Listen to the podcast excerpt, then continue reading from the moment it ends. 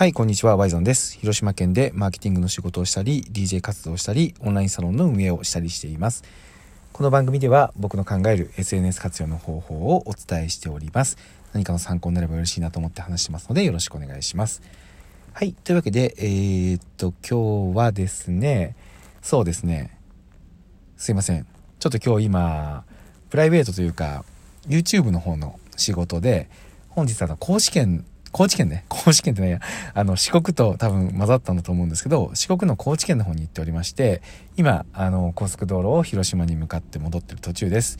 パーキングエリアで今休憩してて、多分このまま行くと日付をまたぎそうなので、ちょっとここでラジオを撮っとこうかなと思って録音ボタンを押したんですけど、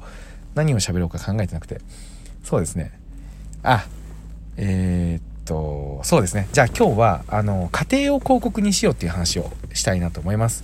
これ僕よくブログとか講演とかセミナーとかではねよく話してるので聞いていることあるなっていう人もねいるかもしれないんですけど改めておさらいの意味も込めて話したいと思います。結局ですねこの過程を広告にするっていうのはどういうことかというと一方的な広告が今やノイズになってしまった。これはもう皆さんいろんな場面で感じられてると思うんですけど何月何日にこういうことやります。来てくださいっていう一方的な広告っていうのは今やもう消費者にとっては雑音でしかないんですね。これはもうあの認めるしかないところまで来てるのかなと思います。じゃあそうなった今どうやって情報を伝えるのかっていうのをとにかく考えないといけない時代に来ておりましてその中の一つで僕は家庭を共有するっていうところがあると思っててこれを家庭を広告にするというふうに僕は呼んでいます。これはですね、例えばですね、そうですね、もう2年、3、2年前か、2年前になるのかな。あの、僕の友達がですね、えっ、ー、と、あるクラウドファンディングにチャレンジしてたんですけど、それがもう開始から3週間ぐらい経って、残りの期間がもう本当に10日とか、それぐらいしかなくなった時点で、100万円の目標に対して、それがもう確か10万いってない状態だったんですよね。もうテンパーいってない。もうクラウドファンディングってやっぱ初速の動きがほぼほぼ勝敗を決めちゃうので、もう結構言うならば絶望的な状況だったわけです。ただ、そこで、えー、僕がま相談もらって、ここからどういうふうにすればいいですかっていうのを聞いたときに、まあ、相当覚悟のいることだけど、まだまだ達成する方法があるよと言ったんですね。それは何かというと、開始して3週間でテンパーもいかなかった、言うならば失敗したクラウドファンディング。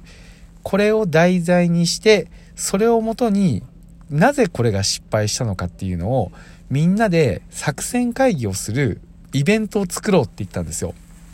伝わりますか？これは。要は、机上の空論でクラウドファンディングを語るのではなくて、実際に今まさにこの瞬間に失敗しているクラウドファンディングの主催者をその場に含めて、なんでこれがダメだったかっていうのをイベントとして、もうあれですよ、公開イベントなんで、それこそ外部の人も参加できるような環境でやろうっていう話をしたんですよ。で、僕がこの時に狙いとして思ってたのは、要はもう今からいかにこのクラウドファンディングが素晴らしいですって言っても、もう挽回不可能なところにいるなと思ったんですよ。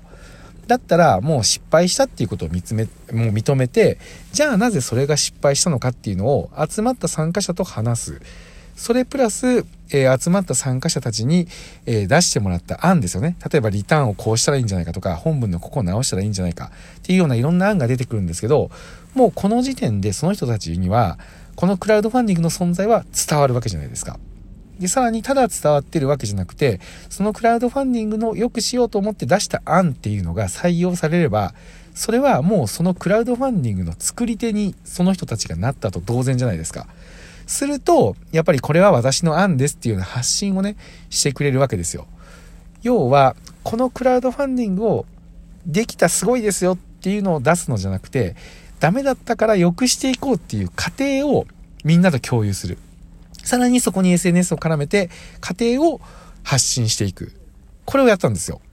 そしてね、これはね、見事、そのイベントをやって、えー、クラウドファンディングをね、直した後、えー、見事ですね、そこから伸びまして、無事に100万円超える達成金額を集めて成功に終わったんですよ。まあこれをね、極端な事例と取るのか、それともやっぱりこう、一度ね、その失敗したっていうことを認めて、そこからの過程を大事にするのか。この過程を大事にする、ダメだったところから這い上がるその道のりっていうのが、僕は SNS の中で最もやっぱ人に読んでもらえる、注目されるコンテンツだと思ってて、それを作ることこそが広告に結果なっていく。こういう事例かなと思ってます。なので SNS の情報発信っていうのは出来上がったものの一方的な発信ではなくて、えー、どう言ってそれに向かっていくか。この過程を作る。そしてできればみんなで作るっていうところに注目すると面白い効果が生まれるんじゃないかなと思ってます。はい。というわけで今日の配信は以上になります。最後にね、何よりこの案をね、出したのは僕ではあるんですけど、一番すごいのは、こう、失敗したっていうのを認めて、それをみんなの前にさらした、さらしたね、さらしてみんなで作戦会議をした主催者だなと今でも思ってるので、結局やっぱり SNS っていうのは勇気が必要だなというふうに思ってます。はい。というわけで今日の配信は以上です。参考になったら嬉しいです。それではまた明日もよろしくお願いします。ワイドンでした。ありがとうございました。じゃあ安全運転で広島に帰ります。今日もお疲れ様でした。